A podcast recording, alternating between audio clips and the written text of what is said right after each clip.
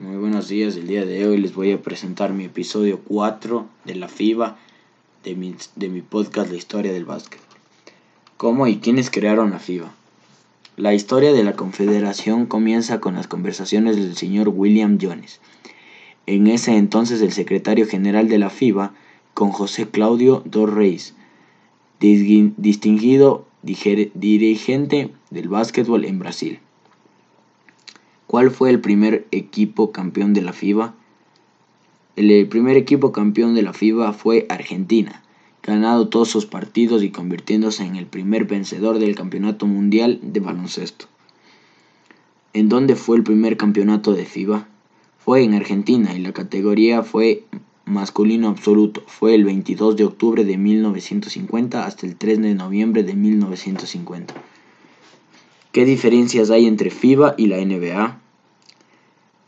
El tiempo de juego. FIBA tiene 4 cuartos de 10 minutos, tiempos extras de 5 minutos cada uno. NBA, 4 cuartos de 12 minutos, tiempo extras de 5 minutos, etcétera, etcétera. Muchas gracias.